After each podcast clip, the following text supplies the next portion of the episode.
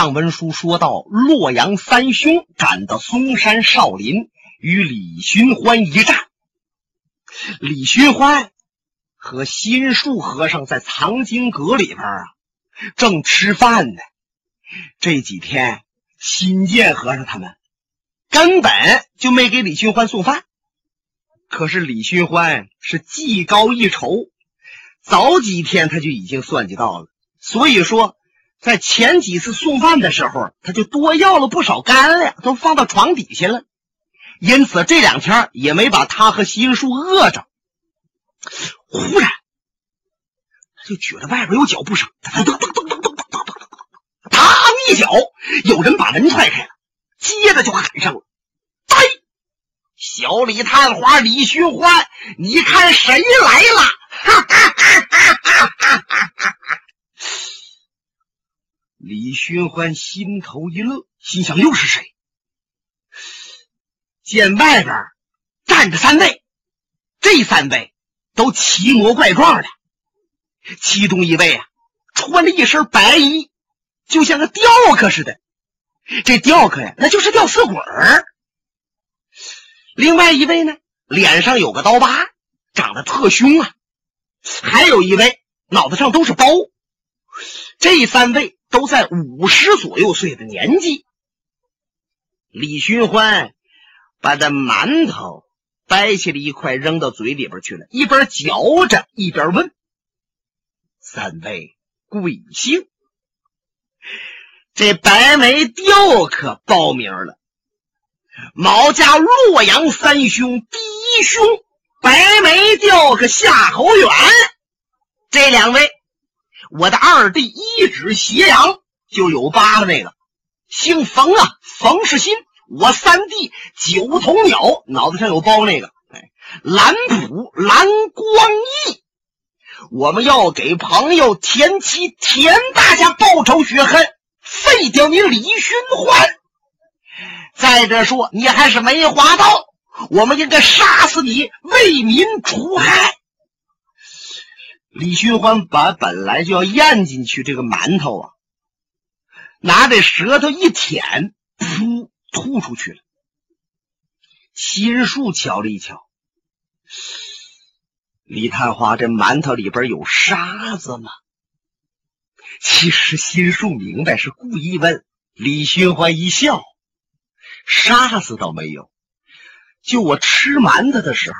他们仨竟说出要为民除害，我恶心，就得把这个馒头啊先吐出来。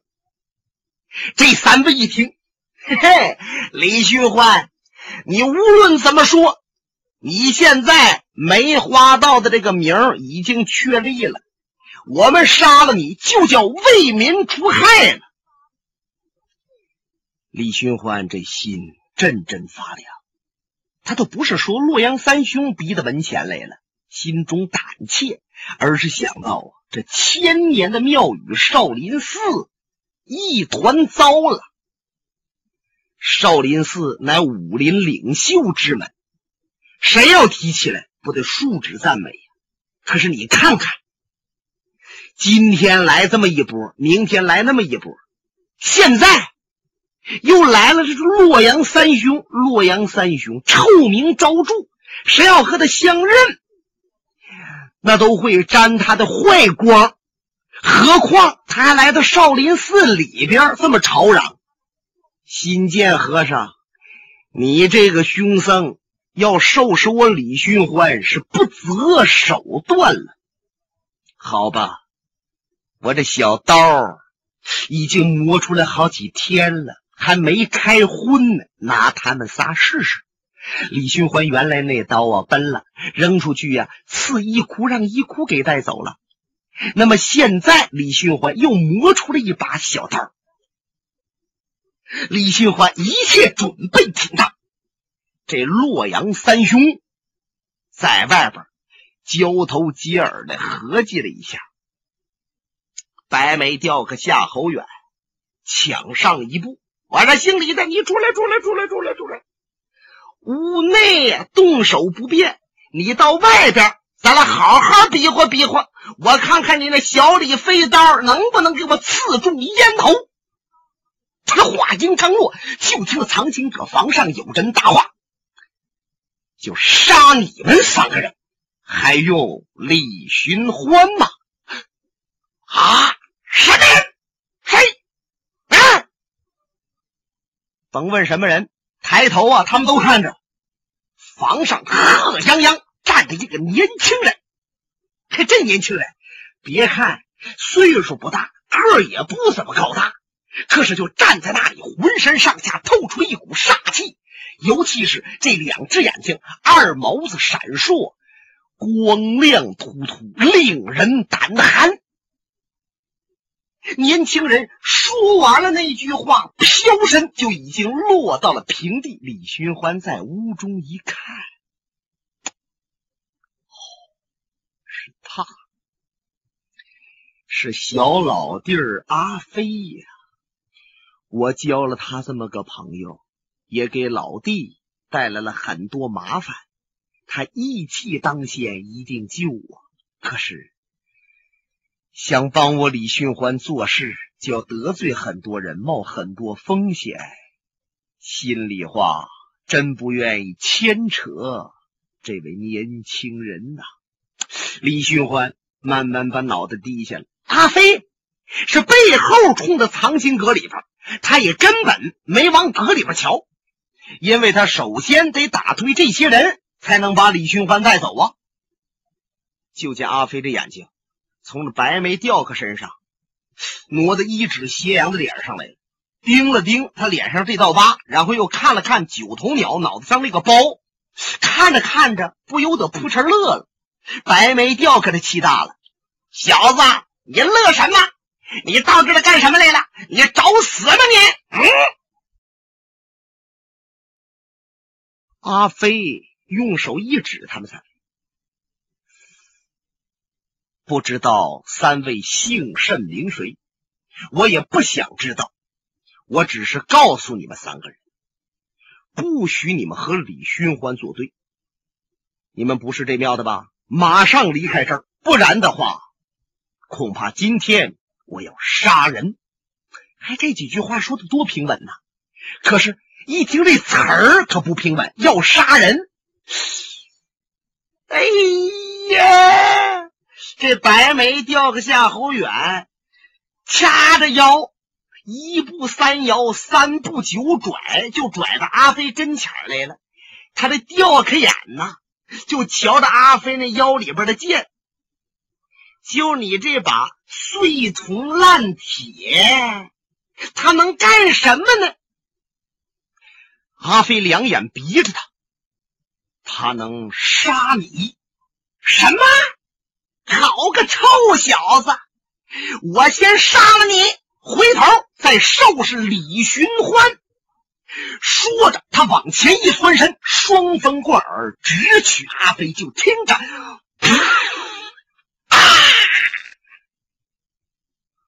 旁边给白眉吊个夏侯远，关敌廖镇的那一指斜阳冯世新，九头鸟蓝普，一下子就呆那儿了。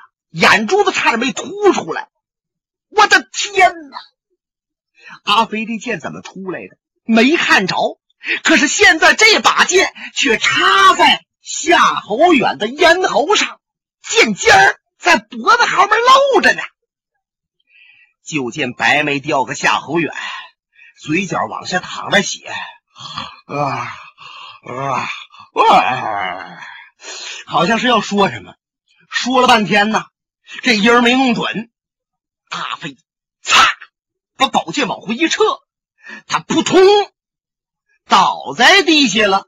这话呀，才说出来。嗯，厉害啊！死知道厉害了，晚了。多少出家的和尚，从小练武术，学习少林派的功夫，可以说。什么阵势都见着，可是像阿飞出手一招力毙了夏侯远，这快剑破天荒头一次开眼界。你还别说，洛阳三兄从小磕头，不管他们对别人怎么样，这三位啊还是知己弟兄。见夏侯远一死了，这老二一指斜阳冯世新，是大吼一声：“小子，你杀了我的大哥！我要给他报仇雪恨！”说的话，点崩黄捏蛤蟆口，老酒咽着黄，把肋下的宝剑苍啷啷啷啷啷拽出来了。左手掐剑诀，拉架势直取阿飞。可是就见阿飞那个身子唰唰。先往左，后往右一闪，把他这一招就破了。阿飞转在他身后去了，他就感觉到背后恶风不善。哎呀，不好！这小子腿太快，他到我身后，我后面发空，危险！他赶紧一个转身，坏了。阿飞转在他的身后，宝剑逼着他的脖子，没马上动招，就等着他转身。本来他转身啊。也是往前一跃，然后再转身。他自认为后边有什么招都可以躲出去，没想到阿飞这两只脚就在地下唰啦往前一滑，正好他回头，阿飞的剑尖噗，又给他刺中了咽喉，死尸扑通栽倒。这一下，九头鸟蓝普啊！眼泪淌下来了。哎呀，大哥呀，二哥呀！哦一边哭着，一边往出拽剑，可能啊也是悲痛至极，要给他哥哥报仇啊。可是这话呀说拧来了，是这么说的：“哥哥呀，你慢走一步，小弟来也。”哎，他要跟他哥哥一块去。差点没把阿飞逗乐了啊！这位是挥宝剑奔阿飞从上至下削下来了。阿飞身子没动，嘴说了一句话：“你退下，我饶你。”可是蓝普还听他这个，唰啦剑落下来了，就见一趟血光。九头脑蓝普果然随他哥哥去了，因为他脖子上也已经刺进了宝剑。阿飞抬腿，嘡一脚把他死尸踹出老远。藏经阁里边的心术瞧着阿飞的剑这么快，手心都沁出汗来了，心想：我少林寺的达摩剑那就相当的到家。但是比起阿飞的快剑来，在某些方面都欠功夫。李寻欢面带笑容，瞧着自己这位小老弟儿，连连点头：“好好剑法呀！”外边的新剑可吃了惊了，这个愣小子怎么这么厉害？洛阳三兄都在大剑客往上的身份，转瞬间。倒闭当场，而且只是一招就把他们能要命，真是出乎其类，拔乎其萃。看来阿飞这小子赶到这儿来救李寻欢，对我们威胁太大了。新建和尚眼珠子往左右一看，来呀，将藏经阁的门给我封住。我看李寻欢他能不能出来？这阿飞他能不能进去？啊，是是，就听着嚓嚓嚓嚓，咚咚咚咚咚咚，哗！少林寺会字辈的僧人有五六十，各拿器械把藏经阁的门挡住了，形成了一道人墙。新建和尚白晓生，还有新竹和尚。他们都做好了准备，也来到藏经阁门这儿，要和李寻欢和阿飞决一死战。李寻欢在屋里边答话：“喂，你们少林僧人何必兴师动众啊？我看你们都退下吧。我小老弟儿来了，他想救我，可是我在少林寺待惯了，还真不想离开。”你们不必如此。然后他又和阿飞说：“阿飞贤弟，哥哥我安然无恙，你尽管放心。请你马上离开庙宇，不要恋战。因为李寻欢想到少林和尚绝技在身，洛阳三兄虽然凶，可是少林和尚还是技高一筹。真的，阿飞凭一把宝剑要硬往里闯，恐怕就要死在他们的脚下呀！唉，我李寻欢有一些事情没弄明白，我还真不想下山走，干脆还是打发阿飞先走吧。可是阿飞他不太了解少林寺发生的一些内事，所以呀，他就是一个心思，一定得把李大哥李寻欢救出来。就见他用手点指：“各位僧人，你们闪开路，不然的话，恐怕我往前一冲，我就得踩着死尸进你的藏经阁。”弥陀佛。年轻的愣小子，既然你要救那梅花道，好吧，你就往前来。可是我要告诉你，越雷池一步，贫僧便开杀戒。这真是千钧一发，一触即发。阿飞大跨步迎着就上来了，那新剑辽僧袍、合双掌叫功夫，就接这把宝剑。忽然间，就见那白影一闪，在少林寺西面的墙头之上越过了一个人，飘身就到了阿飞的跟前，用手一扯阿飞的衣襟儿。阿飞回头看，哦，是你！新建和尚和白晓生他们也一愣，哦，这不是那位武林美人林小姐吗？看来他们呢还见过林仙，都认识。阿飞瞧着林仙皱了皱眉，因为他们两个合计来的。阿飞闯到庙宇里边啊，救李寻欢，不让林仙进来，怕林仙有危险。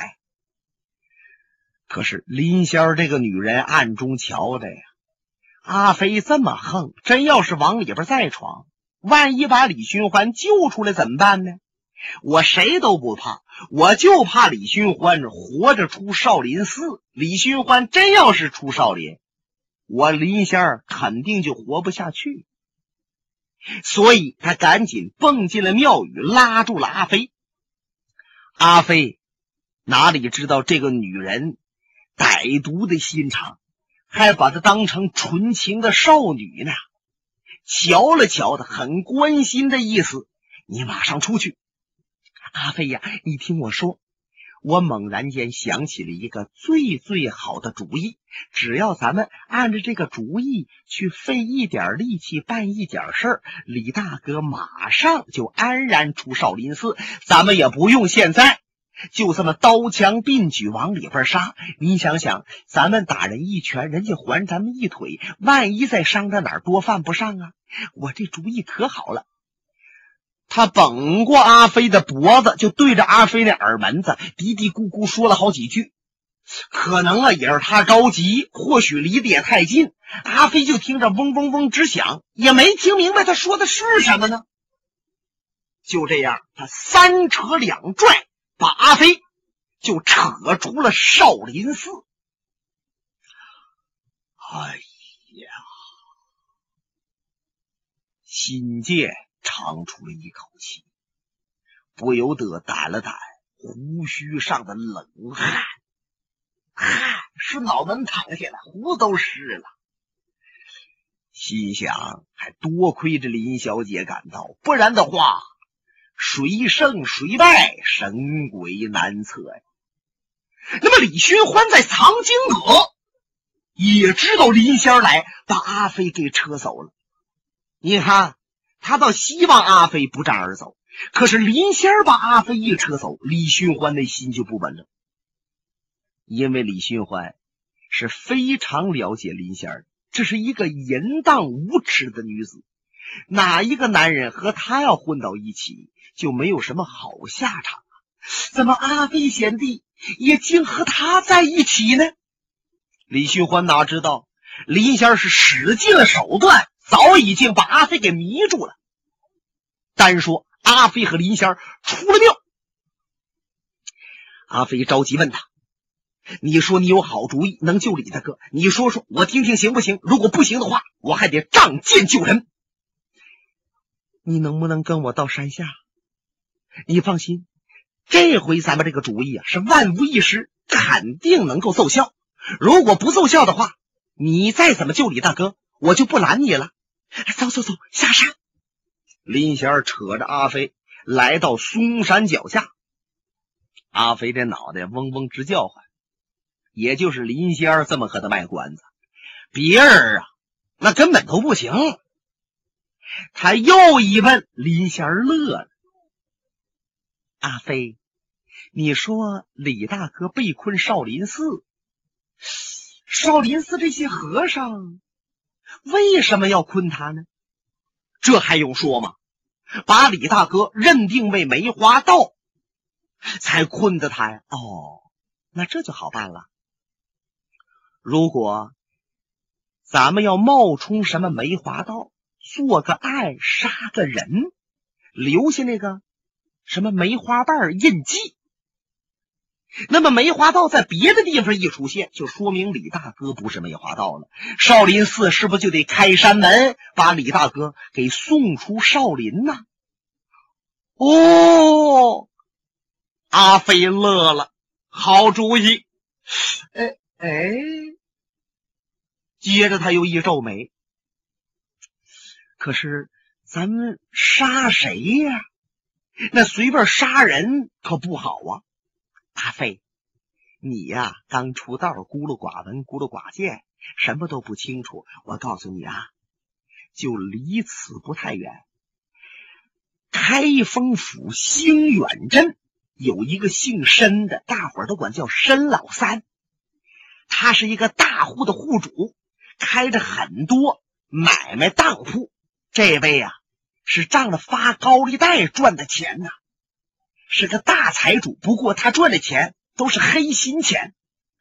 他们那个家我知道，今天晚上三更天，你赶到他们家里边去，提剑把他人头割下，然后再写下几句话。说自己是梅花道啊，或者留下一个梅花印记，随便拿剑拉个印儿也行。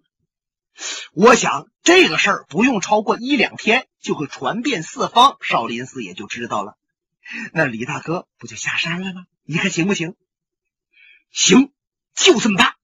阿飞点头称是。两个人取路往前走了二十多里地，前边一个小镇，他们原来在这镇子住过。店房也都熟悉。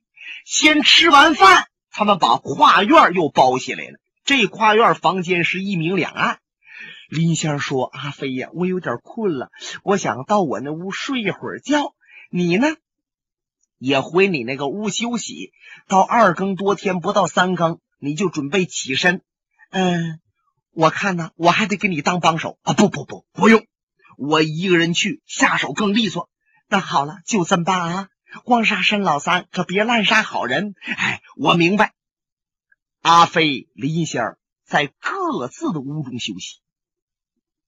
可是阿飞哪里清楚，这林仙儿等到天刚一黑下来，他把自己这边那个门呐就闭好了，浑身上下收着的顶当利落，没有崩挂之处，把后窗户掀开，唰啦飘身而出，越过殿墙，哒哒哒哒哒。一阵急奔，连夜上了嵩山少林寺。他也没敲山门，在这墙边子一个鱼跃就进来了，直闯方丈室。啪啪啪，他用手磕门边，里边新剑说话：“进来！”嘎吱推门，挑帘子进来了。屋内有两个人，是新剑和白小生。白小生瞧着林仙儿，这二更来天。上了庙进方丈室都有点意外呀，他们俩马上站起身迎过来了。林小姐，这么的晚来，有什么急事吗？就见林仙儿站在门这儿，脸色冷冰冰的。二位，你们还有兴趣在此处轻谈？阿飞可就要得手了。本节目由哈尔滨大地评书艺术研究所研究录制。刚才播送的是长篇评书《多情剑客无情剑》，